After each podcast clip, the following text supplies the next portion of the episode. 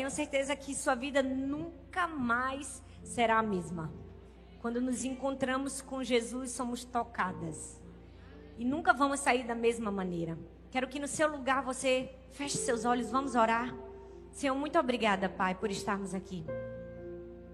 Ó oh, Senhor, muito obrigada, Deus. Estamos aqui porque te amamos, Senhor, te desejamos. Queremos conhecer mais do Senhor, queremos ouvir a tua voz. Fala conosco nessa noite. Deus, em nome de Jesus, que a tua palavra gere vida em nós.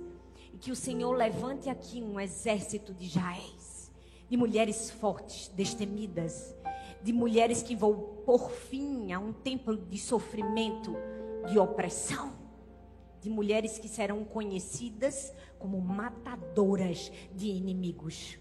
Nós te oramos e te agradecemos no nome de Jesus. Amém. Amém. Uau, hoje nós vamos estudar sobre Jael. E eu não sei se você sabe, mas uma vez por mês no nosso culto de mulheres aqui, nós estamos estudando os segredos das mulheres da Bíblia. E se você não assistiu às outras mulheres que já falamos, como Maria, Ruth e Noemi, você pode voltar, Raabe, voltar e assistir no canal do YouTube da igreja. E hoje tem uma mulher muito especial para nos ensinar. Jael. A palavra Jael significa cabra montês. Sinceramente, eu mesmo não queria esse nome. Tu queria? Qual o significado do seu nome? Cabra montês. Talvez porque você não sabe o que era uma cabra montês. Uma cabra montês é um animal que ela tem capacidade de subir muitas montanhas íngremes. Foi um animal feito por Deus preparado para viver nas alturas. Não é uma cabra que vivia nos vales, não era uma cabra que vivia na lama, era uma cabra que tinha força suficiente para subir grandes elevações. O povo judeu sempre teve dentro de si a confiança muito forte do poder do nome de uma pessoa. E eles acreditavam piamente que colocando aquele nome aquele nome era parte do destino profético. E foi assim na vida de Jael. Ela foi uma cabra montês. Ela foi uma pessoa gerada para subir montanhas e não para viver em vales. E assim é na minha vida e na sua vida também. Amém? Eu quero te dizer que hoje você é uma Jael.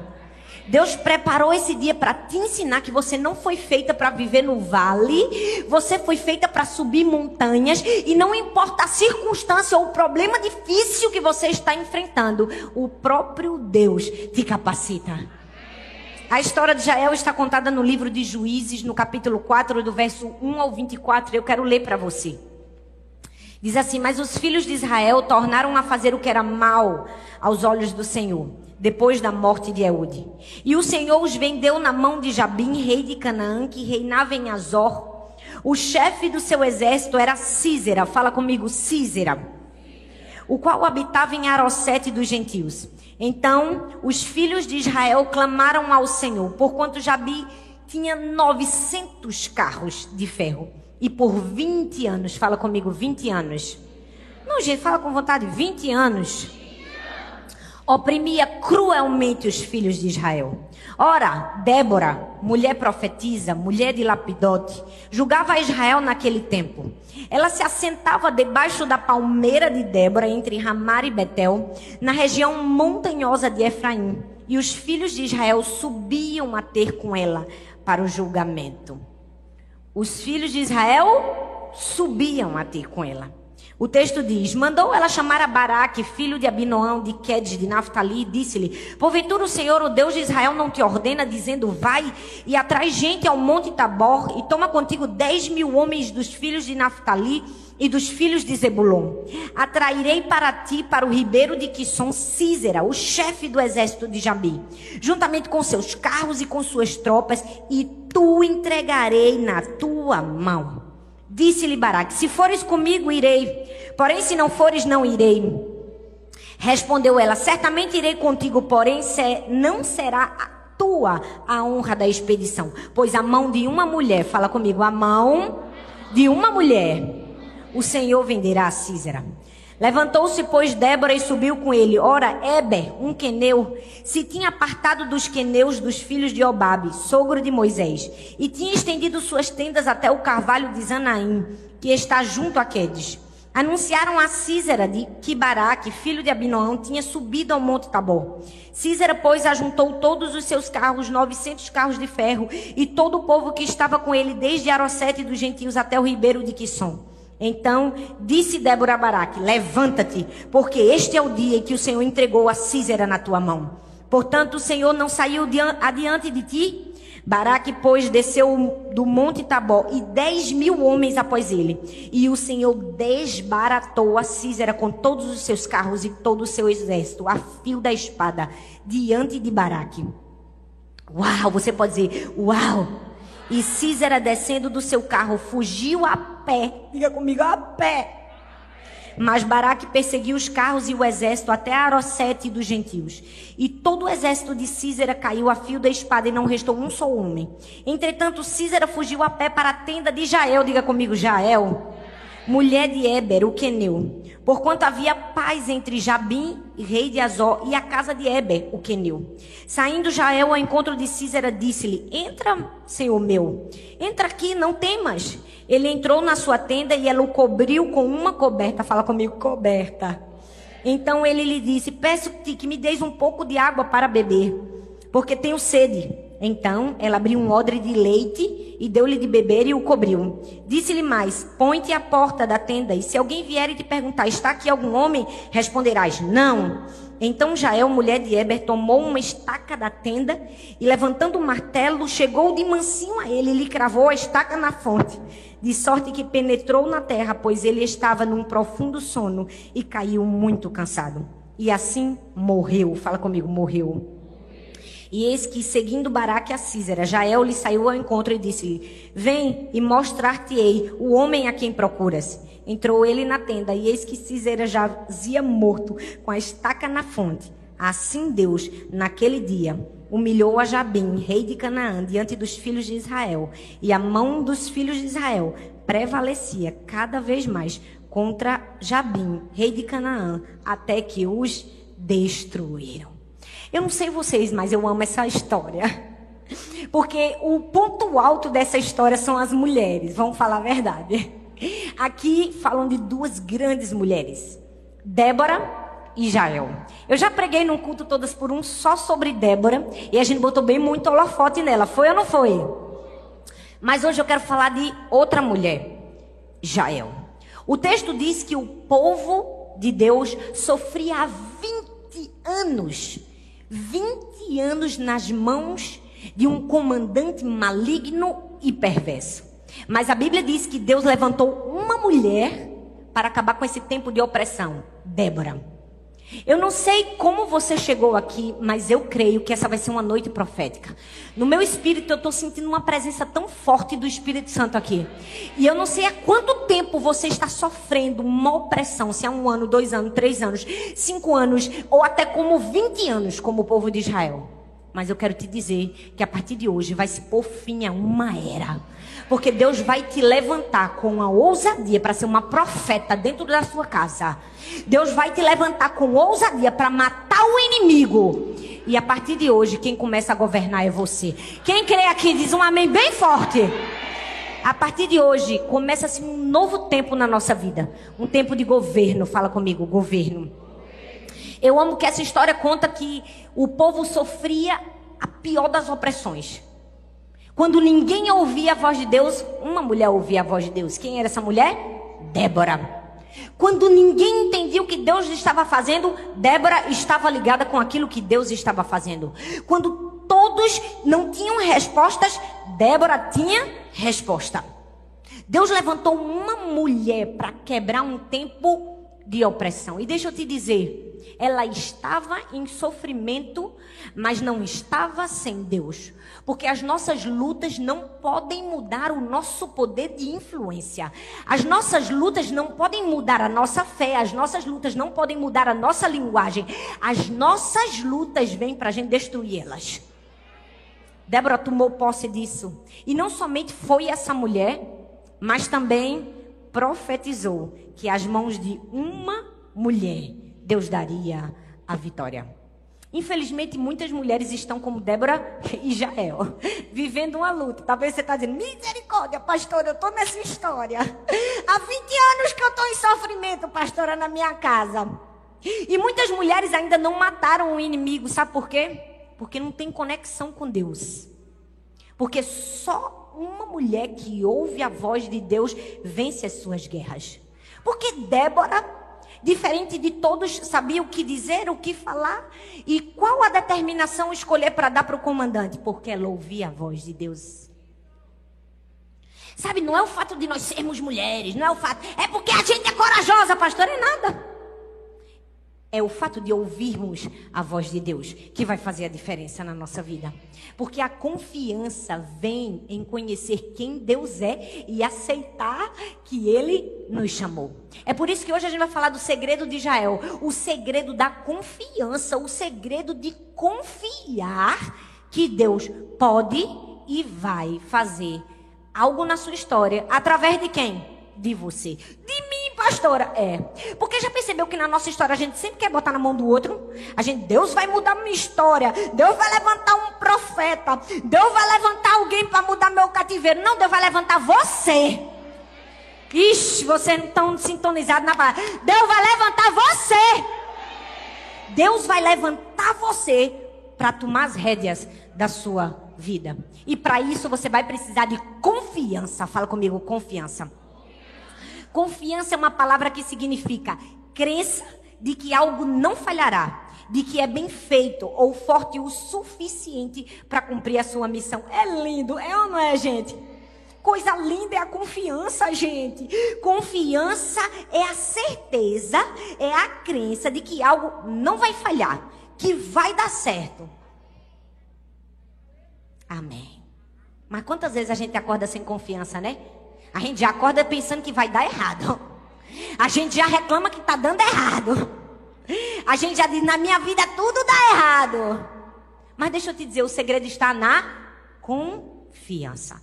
E confiar não é confiar em você, nas suas habilidades, na sua capacidade, nem no que você tem nas suas mãos, simplesmente. É confiar acima de qualquer outra coisa, no Deus que te escolheu e que te capacitou. Hoje a gente vai falar sobre Jael, sobre alguém que confiou. Sabe, a minha pergunta para mim e para você hoje, será que nós estamos nos posicionando como mulheres que confiam? Será que eu e você se posiciona como alguém que confia? Porque tem mulher que tem medo de confiar, já percebeu? De confiar e de dizer assim: vou vencer essa guerra, Deus vai me abençoar. Tem gente que acha que isso é arrogância, acha que isso é prepotência. Ah, essa daí está confiante demais. Eu vou te dizer um texto que o apóstolo Paulo disse. Ele disse assim, ó. Pois nós é que somos a circuncisão. Nós que adoramos pelo Espírito de Deus, que nos gloriamos em Cristo Jesus e não temos confiança nenhuma na carne. Embora eu mesmo tivesse é, motivos para ter tal confiança. Se alguém pensa que tem razões para confiar na carne, eu ainda mais. Circuncidado no oitavo dia pertencente ao povo de Israel, à tribo de Benjamim, verdadeiro hebreu quanto à lei, fariseu quanto ao zelo, perseguidor da igreja, quanto à justiça que há na lei, irrepreensível. Mas o que para mim era lucro, passei a considerar como perda por causa de Cristo. Sinceramente, gente, quando a gente começa a ler esse texto, a gente diz assim: Paulo se achava. É ou não é, gente? Se tu não entendeu, eu vou te explicar. Percebe que ele começa o texto se achando. Por isso que Deus sempre coloca a gente no lugar da gente. Porque quando a gente começa a ouvir uma coisa que não deixa ir até o fim e tira nossas próprias conclusões, a gente termina errando, não é? Por isso, te acalma, mulher, em nome de Jesus, que tem um fim. Ele parece que está se achando, aí no fim ele arremata e dá a lição. Porque o foi que o apóstolo Paulo disse assim: Eu fui circuncidado no oitavo dia. O que era isso? Era um status. Era obediência, mas era status para o povo de Israel. É, a Bíblia diz que quando Deus separou para si um povo através de Abraão, ele deu uma ordem. A ordem era o quê? Uma marca em cada descendente de Abraão. Que marca era essa? Era cortado um pedaço do o prepúcio da, de toda criança do sexo masculino e aquela marca ficaria para provar que ele era descendente de Abraão. Ou seja, Era obediência? Era. Mas era muita fama e statuzinhos. Era ou não era? Dizia assim: Você sabe quem eu sou? Eu sou descendente de Abraão. Rapaz, se tu vivesse naquela época, tu também ia querer ser descendente de Abraão. E eu não ia. Não é verdade? Aí o apóstolo Paulo já chega chegando. Eu sou descendente de Abraão e a minha marca vem no dia certo. Foi no oitavo dia, que era assim como Deus havia mandado. Ele disse: Eu pertenço ao povo de Israel, sou da tribo de Benjamim, sou um verdadeiro hebreu. Ainda disse assim: Não sou desses falcianos, não, fake. Eu sou legítimo, original. Quanto à lei, eu sou um fariseu, ou seja, eu sou um estudioso, ninguém ganha de mim. Conheça a tradição, conheça a lei, conheça a palavra, tenho prestígio. E mais, sou zeloso, sou daqueles que vai até o fim, irrepreensível. Mas no fim, por isso que eu disse calma, ele diz assim: "Mas eu considero o que era para mim lucro, ou seja, o que era para mim poder, fama, status, o máximo. Esse cara é o cara, eu considero como perda por causa de Cristo." Essa é a verdadeira confiança que nós precisamos ter. Não é olhar para dentro de nós e dizer assim: Deus me deu inteligência, Deus me deu beleza, Deus me deu um marido abençoado, Deus me deu isso. Não, gente. É dizer assim: eu posso ter todas essas coisas, mas tudo isso ó, é lixo, é perca. Eu não considero nada, porque a minha confiança está totalmente em Deus. Hoje a gente vai aprender a colocar nossa confiança toda em Deus, amém? Aí talvez você está pensando, misericórdia, pastor, eu não tenho confiança nem em mim, que dirá para botar em Deus. Tem calma que a gente vai chegar lá. Amém? Vira para a pessoa que está do seu lado e diz assim, tem calma, mulher. Tem calma, mulher. Ó, esse texto é a prova. Porque Deus usou duas mulheres completamente improváveis e com os objetos mais improváveis possíveis. Bora lá, minha gente. O que é que Jael tem para nos ensinar? Três coisas. O primeiro deles é o poder de um momento. Fala comigo, momento. Oportunidade. Juízes 4, 18 ao 19 diz assim: Jael saiu ao encontro de Císera e o convidou. Olha o que ela disse: Venha, entre na minha tenda, meu senhor, não tenha medo. Ele entrou e ela o cobriu com um pano. Estou com sede, disse ele. Por favor, dê-me um pouco de água. Ela abriu uma vasilha feita de couro, deu-lhe de beber leite e o tornou a cobri-lo. O que é que esse texto ensina para mim e para você? Que ninguém aqui está livre de receber o inimigo dentro de casa. Não fica achando que você é cristão. Minha casa é ungida, eu sou cheia do fogo. Eita, que eu jejum toda semana. Satanás não entra na minha casa. Tem gente que é assim. Mas o diabo já está lá dentro. Boia, faz tempo, ela não sabe. Ninguém está imune ao inimigo não entrar dentro da sua própria casa. O texto diz que o inimigo bateu na porta da casa de Jael. E ela podia ser consagrada, cheia do Espírito Santo, mas o inimigo chegou. Por quê? Porque o marido dela tinha uma aliança com Satanás. O marido dela tinha uma aliança com o comandante do exército, ou seja, Císera e o rei de Císera. Isso quer dizer o que para mim e para você? É que às vezes a gente vai enfrentar umas batalhas que a gente nem procurou, porque algumas pessoas fizeram alianças erradas. O marido, o pai, a mãe, você está dizendo, eita, Deus está falando agora. Toda essa prova que eu estou passando é tudo culpa do meu marido. Aquele abençoado, eu disse a ele, rapaz, não é? Pode até ser. Mas eu vim te dizer aqui que a guerra Deus deu foi para você. Deus deu essa guerra para você. Seu marido pode até ter mas a guerra está na tua mão, que é para tu vencer. O inimigo bateu na porta de Israel, mas a guerra era de quem? Era do marido? Era do marido dela? Era dela. Deus havia escolhido aquela mulher para vencer. E eu gosto mesmo é da segurança da bicha, que ela era quente. Era nordestina, com certeza, gente. Com certeza, se ela fosse brasileira, ela era nordestina. Era ou não era? Porque, sinceramente, a bicha disse assim: pode entrar com o inimigo. Tenha medo, não, rapaz. Não se preocupe, pode entrar. Ela tinha uma segurança que a vitória estava dentro da casa dela. Ela tinha uma segurança que dentro da casa dela ela ia ter vitória. É por isso que ela disse: entre. É por isso que uma Jael não precisa ter medo quando o inimigo bate na porta dela, porque o inimigo pode até entrar na casa dela, mas não vai ter sucesso lá dentro. Deixa eu te dizer, o inimigo pode até entrar na sua casa, mas não vai ter sucesso não, porque você é uma Jael do Senhor. Amém? E às vezes, gente, vamos falar a verdade. O inimigo não só quer entrar na nossa casa não, ele quer entrar e quer deitar. Não é? Quer fazer a festa, quer pedir água. Mas deixa eu te dizer, o inimigo pode entrar, pode deitar, mas você não precisa ter medo. Sabe por quê? Porque Deus vai te dar sabedoria o suficiente para enxergar a oportunidade quando ele se deitar. Hum. Você precisa enxergar o momento, ou seja, a oportunidade. O poder do momento. Eu quero te falar do poder da oportunidade. Tem gente que está perdendo, ó, aquela chance de ouro. Jael estava diante da chance de ouro. Deixa eu te dizer, não perca a oportunidade que Deus está colocando hoje nas suas mãos. Eu amo que ela tapiou o camarada, ela pegou um paninho, cobriu ele. Deita, neném. Não é? Vamos fingir que tá tudo bem, vamos fingir que eu tô até deixando você ganhar espaço na minha casa. Ei, a gente tem que ser Jael. O inimigo pode entrar, a gente põe um paninho, deixa ele fingir que ele tá ganhando terreno. Na hora certa a gente pá na testa dele. Agora o problema é que tem mulher que tá dando a estratégia para todo mundo. Deus dá uma estratégia, fica caladinha, põe um paninho, finge que está tudo bem, ele vai acreditar em você. Mas tem mulher que dá estratégia, ela vai no Instagram. A partir de hoje eu estou em jejum de 100 dias sem internet em consagração pela minha casa. Aí Deus fica olhando, ô oh, irmã, em nome de Jesus não dá estratégia não. Tu fica falando da estratégia, fica calada.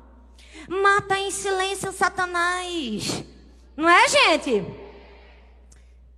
Vocês estão se identificando? Vixe, como vocês são santa. Então, gente. Pois é. Existem momentos na nossa vida que são esse momento que já é viveu. É o que eu chamo de um momento da oportunidade. É o momento em que você se vê numa situação que você diz, e agora? Corro, fico. Faço, não faço.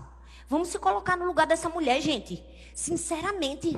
Ela estava dentro da casa dela, sozinha ela sabia que estava tendo uma guerra sangrenta do lado de fora. De repente, ela vê chegando, correndo, o líder de um dos exércitos. O que era que tu fazia se fosse tu no teu lugar? Porque se fosse eu, dava uma carreira para dentro de casa e fechava a porta. Dava ou não dava? Mas ela não fez isso, perceba, ela não perdeu a oportunidade. Quando ela viu a chance, a oportunidade, ela disse assim: entre. Não tenha medo, pode ficar à vontade, sente aí. Sabe por quê, gente? Confiar não é simplesmente levantar os braços e dizer, Deus, me dá todas as chaves para resolver os meus problemas. Confiar é identificar a oportunidade. Confiar é enxergar a oportunidade que Deus colocou na sua mão e agir da maneira certa. Quais são as oportunidades que Deus está colocando na sua mão e talvez você está desperdiçando? Talvez foi uma vaga que apareceu no seu trabalho para você crescer. Aí tu tá assim, ó lesando, ou então tu estás correndo para dentro da tua tenda e fechando a porta, mulher. Deus está mandando tu dizer, entre, oportunidade, eu vou abraçar você. Talvez sua oportunidade foi um curso que você comprou online, mas só assistiu uma aula. Eita, Deus está falando. Olha, foi forte. Foi certeira aqui, ó. O comando do Espírito. Foi ou não foi? Talvez a oportunidade. Meu casamento tá triste, pastora. Tá só a graça. Talvez a oportunidade foi aquele convite que teu marido te fez e tu fechou a porta. Ninguém teve coragem de falar. Vocês não entenderam o que eu quis dizer, não, minha gente? Porque se quiser, eu desenho. Quer, minha gente? Jael não perdeu a oportunidade. Sabe quando eu estava meditando hoje nessa a palavra, o Espírito Santo me lembrou vários momentos de oportunidades na minha vida. Eu tive muitos momentos, sabe aquele momento chave, decisivo, que Deus coloca, Ele arma a situação para abençoar você? Mas às vezes a gente perde, porque a gente fica assim, ó, e agora? Eu faço o quê, meu Deus? Aí perde. Deixa a oportunidade passar. Eu não, minha gente. Pense numa coisa que eu nunca fui, foi besta. Nunca fui. Pense numa bichinha que agarrava todas as oportunidades. Tá aqui, ó. Eu me lembro, tem um pastor amigo da gente, que eu era pequena, eu era adolescente. Teve uma conferência gigantesca no Geraldão. Veio um bocado de profeta, pastor do Brasil inteiro. O Geraldão lotado. E no miolo do, do Geraldão assim, só podiam ficar os pastores. Eu era pastora? Que nada. Eu devia ter uns 14 anos. Mas o pastor Caldeira, que era um pastor amigo da gente, lá da igreja, da minha casa, e eu disse, pastor, vou sentar do seu lado, no lugar dos pastores. Porque eu quero ficar na frente. O profeta me vê, ele vinha até mim. Eu me lembro que eu me sentei. Eu não estava nas primeiras filas, não, porque as primeiras filas sempre sentam o povo mais importante, né? Mas eu estava lá no miolo. Aí uma pastora lá, uma mulher de um pastor, estava lançando um livro chamado Coração de Pastora. Ela veio apresentar o livro dela. Nunca vou esquecer isso, gente. O Espírito Santo me lembrou hoje. Ela veio apresentar o livro. Quando ela pegou o livro, ela, olha, gente, eu estou lançando hoje meu livro Coração de Pastora. Quem aqui tem um? Eu já estava assim, ó, eu. Ela fez uma pergunta: quem aqui tem um coração de pastora? Eu já tinha levantado a minha mão, já tinha pulado. Eu fiquei literalmente em pé no meio da multidão do Geraldão, antes de todo mundo. Ela disse: É você, venha. Eu digo: Eu disse: Sou eu. Eu disse que sou eu, rapaz. Me levantei que nem uma bala, peguei o livro. Eu digo: Eu tenho um coração de pastora. Eu já estava profetizando o meu futuro. Eu aproveitei a oportunidade. Eu me lembro que uma vez eu fui para os Estados Unidos numa igreja do pastor Joe Austin. A igreja, gente, uma das maiores igrejas dos Estados Unidos. A igreja é num antigo estádio de basquete. Um negócio assim, fora do padrão. Eu entrava naquele lugar, eu só tinha vontade de chorar. Eu dizia, Deus, eu creio que um dia a nossa igreja vai ser assim, Senhor. A igreja da gente, pela misericórdia, tinha nem uma, cadeira que preste, uma calotricha, aquela cadeira feia, velha de plástico. Lá, lá dentro. Era ou não era na igrejinha? Um calor. A gente não tinha um banheiro que eu ficava. Deus, não deixa o convidado pedir para ir no banheiro, Senhor. Não permita, Pai. Segura, vai segurando, Senhor. Vai segurando, porque eu tinha vergonha de levar no banheiro. De tão feio que era. Quem era desse tempo? Vai poucos. Valoriza, vice. Valoriza isso aqui, viu? Que isso aqui foi muita oportunidade que não foi perdida. Aí eu cheguei na igreja, aquela igreja cheia de papelzinho. Eu dizia, oh Deus, qual dia que a minha igreja vai ser assim, cheia de papelzinho? Porque americano gosta de dar papel. Eles dão papel com boleto, folhetim da igreja, o que vai fazer. E eu ficava sonhando. Até hoje as meninas daqui da equipe sabem como eu gosto de dar um papel pro povo. Na hora dos visitantes, vocês não ganharam presentinho, eu já fui lá apertar a menina. Cadê o presente das visitantes? Já levaram o carão lá atrás. Eu acho bom, enquanto eu estiver pregando, arranjar os presentes das visitantes antes que elas saem daqui sem presente. Ó, já, já arrumaram, tá vendo? Gosto assim que eu tenho uma fixação no papel. Aí eu cheguei, tinha uma fila assim para falar com o homem. Era tanta segurança, era tanta gente, uma fila gigantesca. A gente correu, porque ele ficava no meio do salão. Fui para a fila. Quando cheguei na fila, gente, uma fila. Fiquei um tempão. Eu com Sara pequenininha aqui ó, no colo, a menina chorava, gritava, um aperreio. Quando chegou na minha vez, o segurança fez assim na plaquinha, naquela cancela. Acabou aqui e me botou para fora.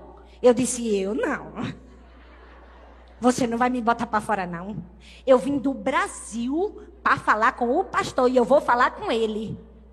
Aí ele, minha querida, que os americanos são bem transigentes. Não vai, não vai. Eu digo, eu vou, eu vou, eu vou. Ele disse, não vai, não vai. Eu disse, eu vou. Eu vim do Brasil, eu tô com minha menina pequena aqui me aperreando. Eu vou. Aí eu acho que ele ficou com medo de abrir. Eu disse, só você. Aí fechou. Depois de um tempão que passou a fila, quando eu cheguei, pastor, eu sou sua fã, eu vim do Brasil, a gente escuta suas mensagens, tal, eu e Arthur. Aí Arthur fez, o senhor pode orar por nós? Aí o pastor fez assim, sim, eu vou orar, amém, glória a Deus, Deus abençoe vocês. Já estava despachando a gente, eu disse, não, em casa não, o senhor vai orar agora. Bote a mão aqui na cabeça. Eu quero a mão aqui na minha cabeça. Eu quero a mesma unção que o senhor tem aqui nessa igreja. Minha igreja vai ser bonita igual a sua, cheia de papelzinho. Pois o pastor não orou por ninguém na fila. Por quem ele orou? Por mim. Porque eu não ia perder a oportunidade. Eu preciso te dizer que o momento da oportunidade é muito importante. E essa, essas foram poucas ocasiões. Eu me lembro que o editor, o editor, o, o diretor geral da editora chegou para mim e fez assim: Thalita, você não pensa em escrever um livro? Eu disse, já escrevi, tá na minha cabeça, só falta botar no papel. Vai querer para quando? Não, tô falando a verdade. Quando ele me sugestionou que eu podia lançar um livro pela editora, ele tá todo aqui, ó. Tá tudo aqui, ó. Só me diga a data, eu vou botar no papel e mando. Não perca a chance da oportunidade. Foi isso que a gente aprendeu com Jael. A gente precisa aprender a aproveitar a chance, o momento específico. Mas para isso a gente tem que estar, tá, ó, em conexão com Deus. Quantas Jaéis nós temos aqui que não vão perder a oportunidade? Não perca a oportunidade. Quantas Jaéis nós temos aqui que vão dizer assim: rapaz, aquela prostituta, aquela adúltera que está querendo acabar com minha família, quem mata ela sou eu. Você não entendeu, não. Se você chegou aqui e seu casamento tá por um fio, você diga assim: aquela adúltera, prostituta, manda ela entrar na minha tenda. E quando eu falo tenda é aqui, ó, o teu joelho. Porque quem vai eliminar ela sou eu. Quem diz assim, sou eu. Ixi, vocês não vão dizer, sou eu? Você, você já parou para pensar por que, que foi uma mulher que matou Císera? Por que não foi o homem? Por que não foi o marido de Jael? Você já percebeu? Sabe por quê, gente?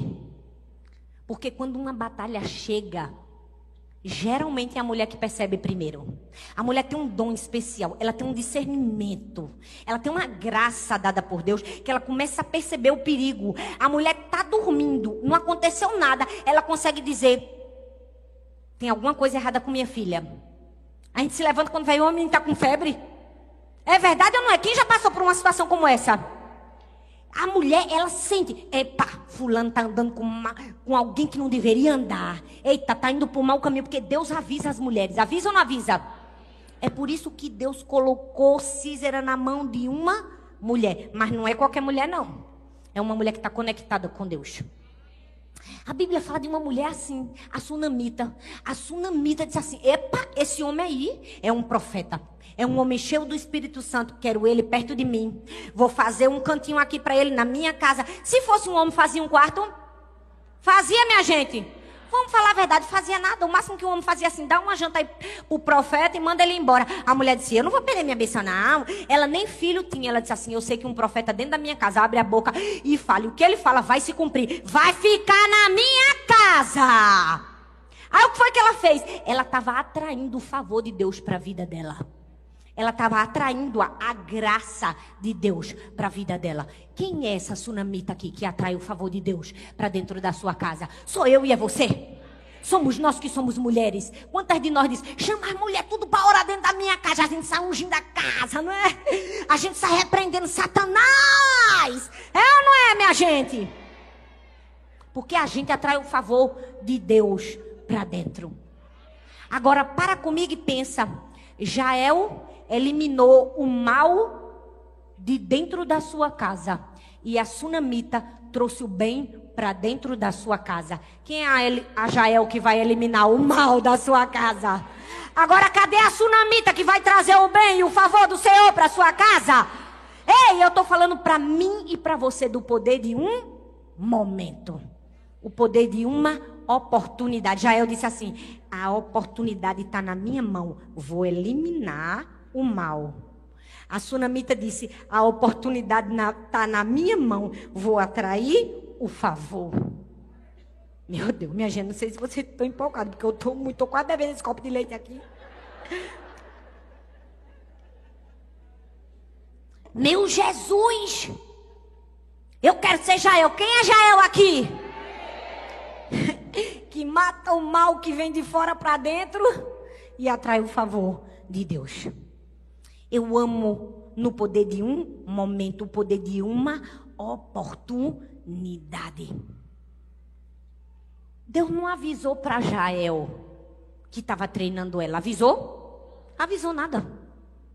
Tem batalhas na nossa vida que sequer a gente queria enfrentar. A gente dizia, ah, Deus, o negócio está fechado para o meu lado.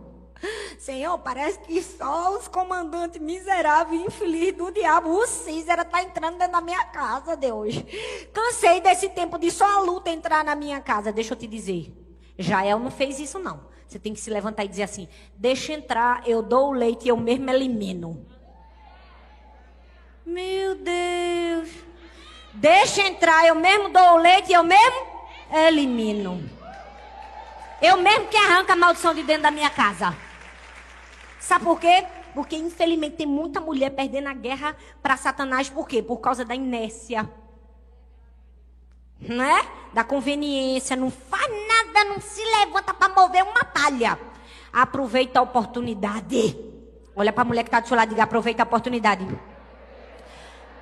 Primeira coisa que a gente aprende com Jael: o poder de uma oportunidade, o poder de um momento. Agora você fique ligada, minha irmã, porque vai chegar um momento na sua vida que você vai dizer: não posso perder essa chance. Eu me lembro quando eu era pequenininha, gente, que o pastor fazia assim. Agora eu quero fazer uma oração. A primeira pessoa que chegava no altar era eu. Eu dava uma carreira, queria saber qual era a oração. Se era para expulsar demônio, se era para salvação. Eu ia lá. A primeira pessoa sou eu. E eu ainda vinha assim para debaixo do profeta. Eu recebi tanta mão de tanto pastor, de tantos. Por isso que eu estou aqui hoje. Eu estou falando sério para vocês. E foi Deus que falou comigo isso hoje. Quando eu estava meditando nessa palavra, o poder de um momento, eu disse, meu Deus, como eu aproveitei um momento na minha vida toda. Parece que eu estou me lembrando todo o culto, porque antigamente era assim, todo culto chamava na frente. Hoje eu vou chamar na frente, quero ver quem vai aproveitar a oportunidade. Todo culto que chamava na frente eu ia. Eu corria, eu era a primeira a chegar. Eu queria lá saber de vergonha. Vão dizer que eu estou em pecado, eu quero saber não, eu quero a unção. Eu quero a graça, eu quero o poder. Manda aqui, ó Senhor, para mim. Para as camaradinhas que não sabem perder a oportunidade, aproveitar a oportunidade e perde. Mas você é Jael, amém? Segunda lição, o poder de um recurso. Fala comigo, recurso. E Císera disse à mulher: fique a tenda, fique à entrada da tenda. Se alguém passar e perguntar se há alguém aqui, responda que não. Então Jael, mulher de Eber, apanhou uma estaca da tenda e um martelo e aproximou-se silenciosamente enquanto ele, exausto, dormia em sono profundo. E cravou-lhe a estaca na têmpora até penetrar o chão e ele morreu. Essa é uma das minhas partes favoritas. Porque Deus mostra que ele usa qualquer coisa que está nas nossas mãos. Tem gente que não está sendo usado por Deus porque está precisando e pedindo a Deus muitas armas, quando Deus já colocou ferramentas na sua mão. A ferramenta já está na sua mão. Você está dizendo, é Deus, eu não tenho nada. Eu não posso fazer nada. O recurso já está na sua mão. O poder de um recurso. Qual era o recurso extraordinário de Jael? Primeiro, ela teve um paninho para cobrir. E eu não vou nem entrar nesse assunto, porque se eu entrar, minha gente, é tanta coisa para falar aqui para vocês, a gente não termina hoje. Né? Mas vamos falar do primeiro. Um copinho de leite. Foi ou não foi? Eu amo que Jael era das minhas. Ele pediu água, ela disse: Aqui quem manda sou eu, vai beber é leite. Não é? O inimigo entra na nossa casa, ainda quer dizer o que bebe? Não, aqui quem manda sou eu. Vai beber leite, ficar calminho, sonolento e dormir, porque eu preciso lhe matar. É assim que a gente tem que ser. Aproveitar o recurso que Deus colocou nas nossas mãos. Foi a sutileza, a sabedoria de Jael de dar um copinho de leite. Porque a gente sabe que o leitinho é tão bom na hora de dormir, não é, gente? A gente toma um leitinho, chega, fica molinho para dormir, ah, não é? Sara gosta, olha, por isso que ela está dizendo, é. Você consegue perceber que a força não está na brutalidade? Se Jael, quando ele tivesse entrado, pegasse a estaca, vou matar você, talvez a força dele tivesse matado ela ela teve sutileza, graça, sabedoria, disse: vou fazer do jeito certo, com calma. Com calma, ele vai tomar o leite e só na hora certa que eu acho. Porque a gente também precisa aprender a usar os recursos no tempo certo, é ou não é? Não é para usar tudo de uma vez, nem para usar fora de hora. Por quê? Porque a nossa sabedoria não é falta de força, é na verdade uma força intencional, essa sutileza que Deus nos dá. É para usar do jeito certo. Qual foi o primeiro recurso? Um copo de leite. E o segundo recurso? Um estaca. Fala comigo, estaca. O copo de leite fala da sutileza, mas a estaca fala da força. Eu vou explicar o que é estaca. A Sara já perguntou o que é uma estaca.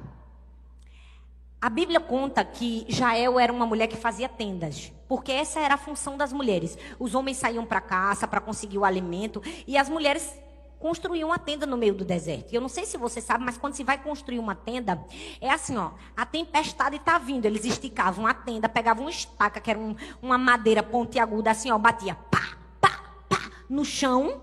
Quando ela aprofundasse, pronto, agora tá tenda dá segura. A tempestade pode vir, eu já bati a estaca. Então, ela já tinha facilidade de usar estaca. Ela já tinha habilidade com a estaca. Agora, você acha mesmo que Deus ia dizer: fica aí, Jael, treina todo dia, bater essa estaca no chão, porque um dia, daqui a alguns anos, tu vai usar essa estaca para matar teu, o inimigo de Israel. Avisou Deus? Avisou Deus? E por que, que a gente quer que Deus avise para a gente? Até gaguejei.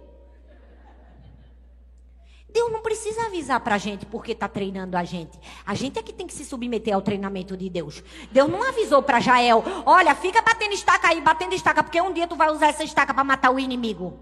Não. Já assistiu aquele, aquele filme Kung Fu, sei lá, como é o nome do filme? É Kung Fu, não. Como é o nome do filme? Anotei aqui. Karate Kid, que a gente é velho. É não. A gente é só. A gente só tem só. Como é o nome? Experiência. É, no Karate Kid tem, tem dois personagens principais. O velhinho, Sansei, Sensei, né? Que treina o pirrainha, Samuel. Lembra que quando ele vai treinar, ele manda o pirralhinha fazer umas coisas assim, meio sem sentido, meio sem propósito. Manda ele ficar pintando a cerca, né? Mas não era para pintar de todo jeito, era para pintar. Né? Manda ele lavar o carro. Manda ou não manda? Manda ele ficar pegando mosca com um palito de rachi. Aí você pensa que o velhinho estava só usando o pirralhinha. Mas a gente é que não sabia que o velhinho estava treinando o pirralhinha do filme. Com Deus é assim também. Às vezes ele manda a gente fazer umas coisas improváveis e a gente diz assim: não estou entendendo nada que Deus está mandando eu falar. Você não precisa entender, você fica caladinha, porque é o treinamento de Deus. Ele está te preparando. Na hora que chegar a luta, você vai dizer: entendi. Jael passou a vida todinha batendo estaca de tenda, estaca de tenda, estaca de tenda. Quando ela viu uma estaca na mão e um martelo, o camarada deitado, ela entendi. Entendi que era para isso que Deus tinha feito eu bater tanta estaca no chão para matar ele.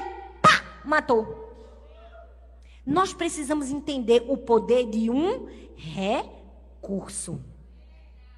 E às vezes os recursos de Deus são meio improváveis, não é? Porque a gente para e pensa, olha para a história. Deus colocou Moisés diante do mar. Deus podia ter dado um navio para ele passar. Poderia ou não poderia? Era mais lógico. Mas Deus foi dar logo o quê? Um cajado. Foi ou não foi? E bota Davi diante do gigante. Poderia ter dado uma espada? Poderia. Uma arma? Também. Mas deu para ele cinco pedrinhas.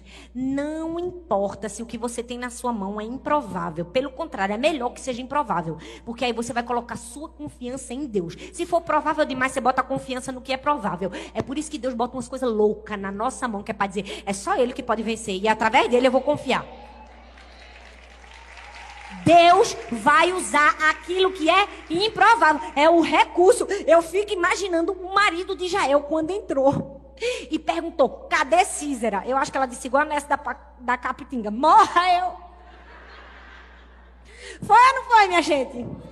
Porque ela tinha o recurso do leite e tinha o recurso da estaca. Mas ela tinha um outro recurso muito importante: vontade. Fala comigo: vontade. Porque tem gente que diz, pastora, não tenho nada. Deus sabe a prova que tá. Minha filha, às vezes você não precisa ter nada. Você só precisa ter vontade. Pastora, não tenho dinheiro, não tenho oportunidade, não sou filho de ninguém importante. Como é que eu vou vencer na vida desse jeito, pastora? Eu não tenho nada. Se você tiver vontade, Deus vai fazer alguma coisa através de você.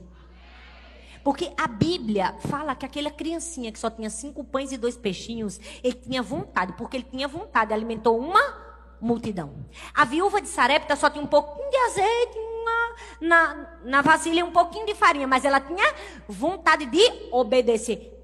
E Deus multiplicou. Foi ou não foi? Davi só tinha cinco pedrinhas, mas tinha vontade de matar o gigante. Matou ou não matou? Matou. E Jael? Jael só tinha um copo de leite e uma estaca, mas tinha vontade de vencer a guerra e matou Císera. Então, se você não tiver nada, aparentemente tenha vontade que Deus vai fazer alguma coisa através da sua vontade. Amém, minha gente?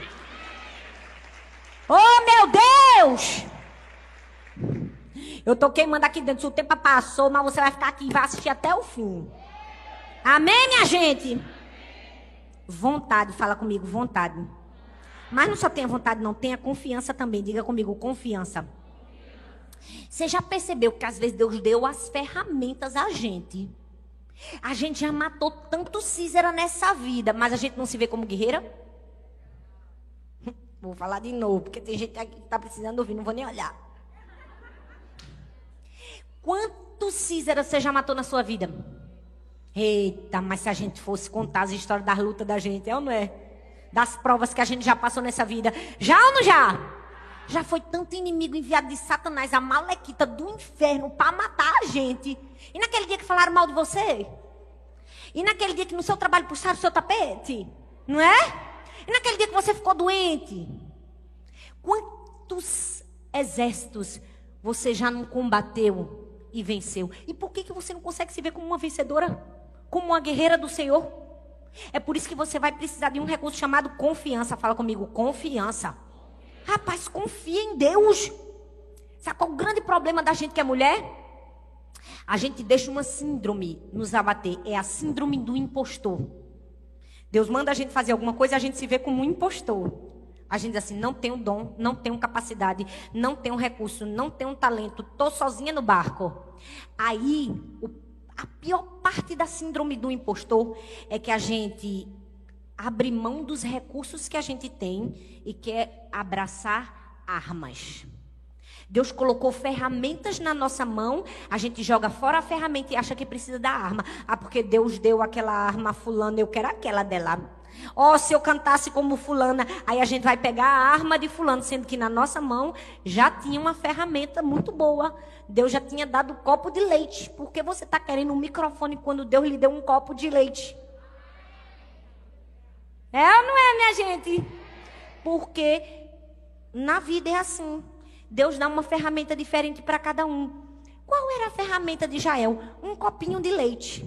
E qual era a ferramenta de Débora? Intercessão e oração. Débora era a mulher do manto. Quem sabe naquele momento Jael não pensasse: olha, Deus, tu estás vendo aqui que Débora está lá em cima, ó só orando e eu tô tendo que fazer a parte suja, que o trabalho sujo, ó, com a marreta e a estaca para matar. Cadê Deus? É assim que o Senhor me escolheu? Para a parte do sangue? Mas não, porque ela não comparou a ferramenta de Débora com a dela. Por isso que ela matou o inimigo. Se você comparar a sua ferramenta com a ferramenta que Deus deu para outra, você não mata o inimigo. Usa o leitinho e a estaca que Deus te deu, porque essa foi a sua ferramenta. Vira para a irmã que está do seu lado, não troca a sua ferramenta por uma arma, não. Agora troca para tu ver. Troca. Tem um, uma frase que eu amo de uma autora de um livro que eu li muito bom chamada Amy Cuddy, que ela diz assim, ó: Uma pessoa confiante que conhece sua própria identidade e acredita nela, carrega ferramentas e não armas. Uma pessoa confiante não precisa superar ninguém. Diz na cara da gente. Vou dizer de novo: uma pessoa confiante não precisa superar ninguém. Diz na cara da gente. Se você é confiante o suficiente, você não. A vida não é uma briga. A gente não está aqui para superar umas às outras. A gente está aqui para trabalhar junto, ó. Tu hora de cá, eu mato de cá e a gente vence a guerra. Foi assim, ó. O trabalho de Débora e Jael teve sincronia, foi quase um nado sincronizado. Tem gente aqui que vai orar e tem gente aqui que vai matar, mas no fim quem vai ganhar a guerra é o Senhor. Meu Deus! Ei! E no fim, a glória vai ser dele. Sabe por quê? Porque a última lição que a gente aprendeu é o poder de uma causa, de um propósito. A Bíblia diz em Juízes capítulo 4, do verso 23 ao 24, diz assim: Naquele dia, Deus, fala comigo, Deus subjugou a Jabim, o rei cananeu, perante os israelitas. E os israelitas atacaram cada vez mais a Jabim, o rei cananeu, até que eles o destruíram. Isso fala o que para mim, pastora? Nunca foi sobre a vitória de uma pessoa, foi sobre a vitória de um povo. Por quê? Porque o texto diz: Deus subjugou. Ora, pastora, mas não foi Jael que matou? Era para ter dito, hum, Jael subjugou. Não, porque as nossas guerras, todas elas têm uma causa, têm um propósito maior. E o propósito é que a glória seja sempre dada a Deus. Meu Deus, minha gente, é forte isso. Quando você entende o poder de um propósito, você sabe que nunca vai ser sobre você. Nunca vai ser sobre seu nome. Mas porque existe um propósito, Deus vai te permitir ver. Olha só que Deus falou comigo. A gente enfrenta umas guerras que a gente não procurou, às vezes que a gente não causou. No fim, a gente pode ganhar. Não vai ser sobre nós. Deus sempre ganha a honra e a glória. Sempre vai ser dele. Agora, olha bem para mim, presta bastante atenção. Sempre vai ser dele. Não deixa nada te atrapalhar, não. Agora, olha bem para mim. Deus vai te permitir ver. Volta comigo na história. A Bíblia diz que Débora era uma mulher profetiza. Ela ficava debaixo de um carvalho, que era uma árvore. O texto diz que debaixo daquela árvore, os homens vinham até ela e consultavam ela. Ou seja, ora por mim, Débora. Me fala o que é que eu tenho que fazer. Me ensina aqui como é que eu saio desse problema. E a Bíblia diz que debaixo dessa árvore ela estava acostumada. Leia o texto quando chegar em casa. Diz assim: Débora estava acostumada pra, a ficar embaixo da árvore. Aí, tem um dado momento que chega Baraque e diz assim: Débora, preciso de você. Sem você eu não vou. Sai debaixo do carvalho e vem para a guerra comigo. A gente só vê de que Baraque era meio frouxo e que Débora teve que ir com ele, não é? É ou não é, minha gente? E eu até preguei sobre Débora falando isso. Mas para e pensa comigo.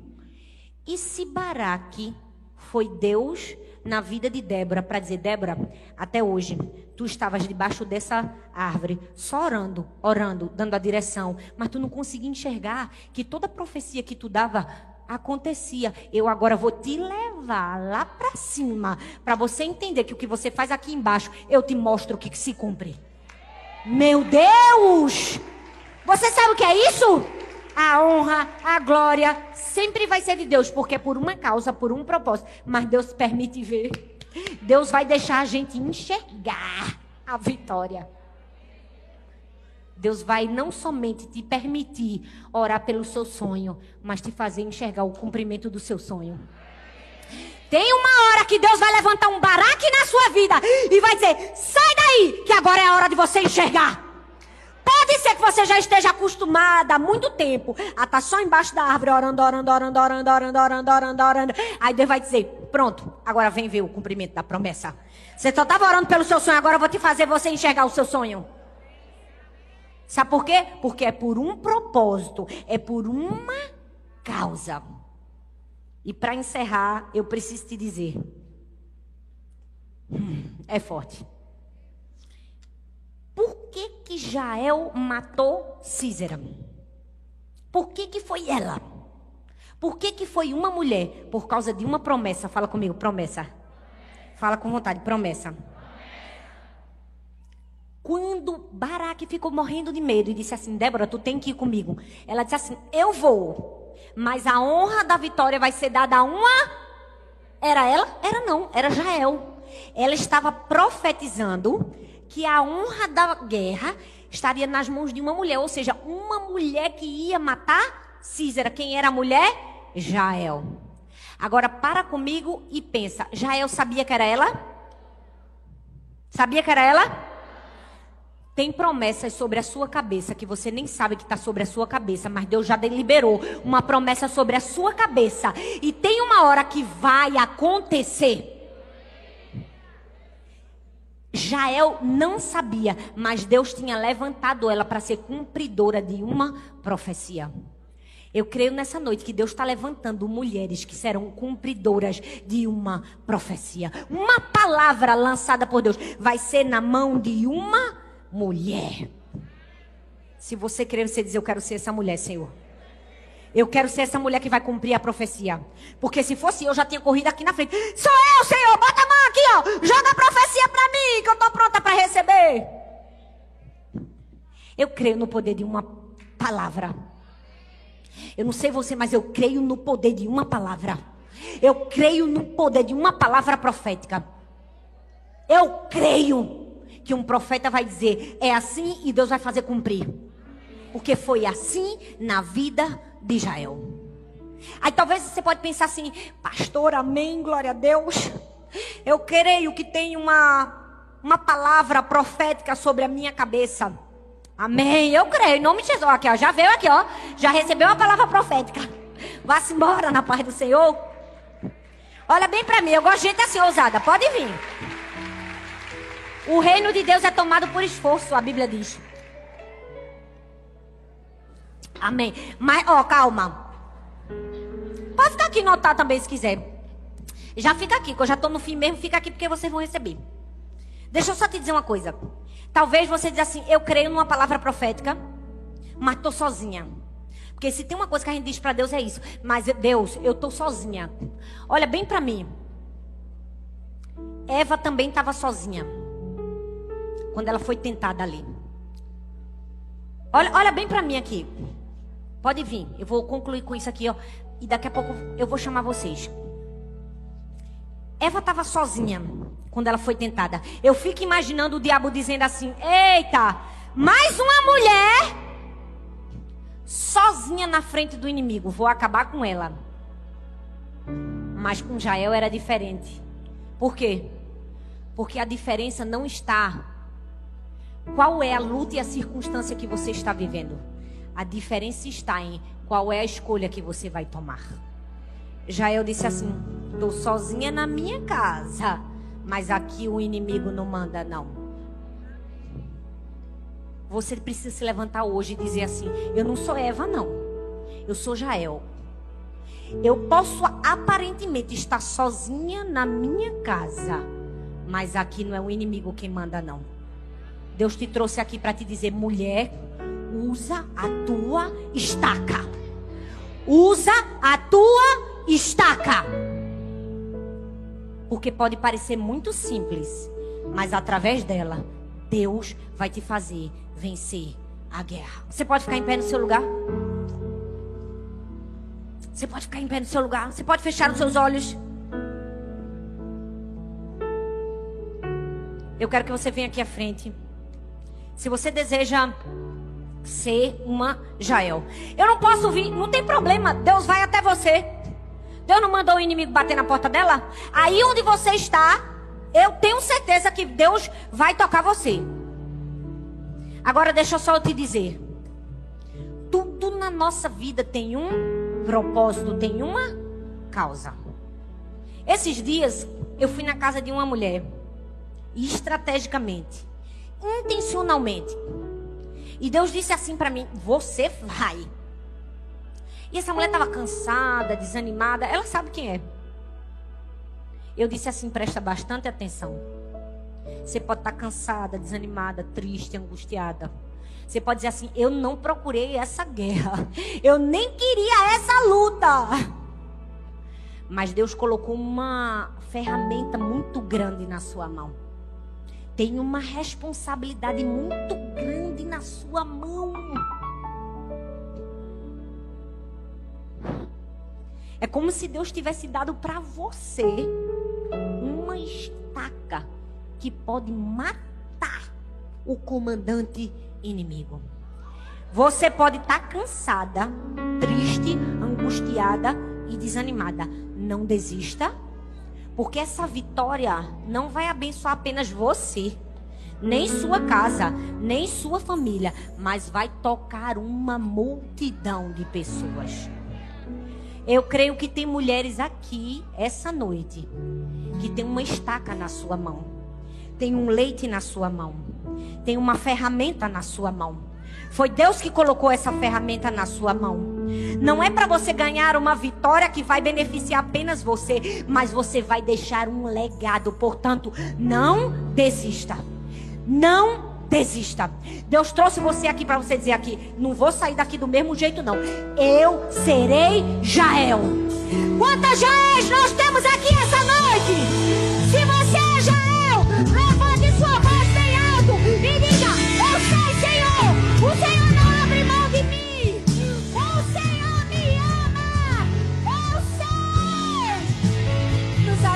Ajuda a enxergar ajuda a enxergar as ferramentas que o Senhor já colocou nas nossas mãos.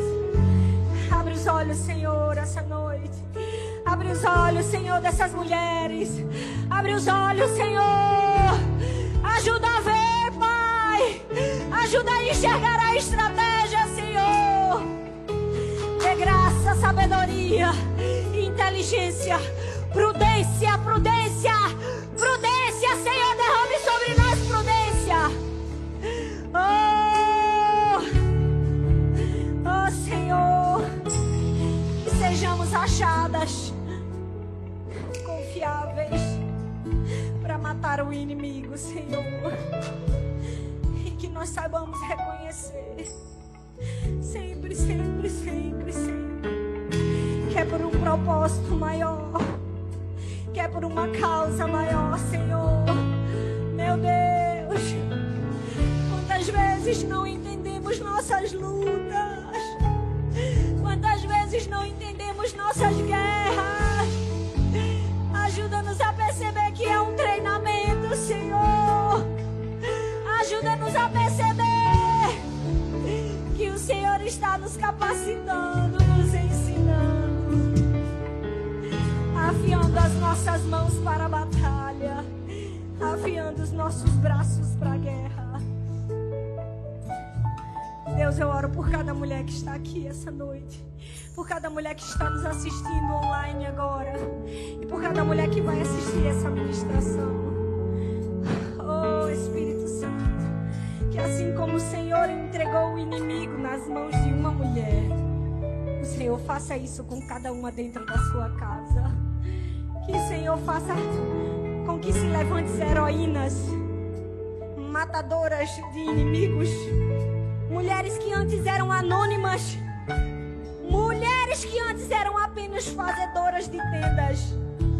Oh, que o Senhor suscite nelas um baluarte, uma inspiração, um legado que vai ficar por gerações, Senhor. Que a nossa vida não tem sentido se não for para cumprir um propósito maior. Nós estamos aqui para cumprir um propósito maior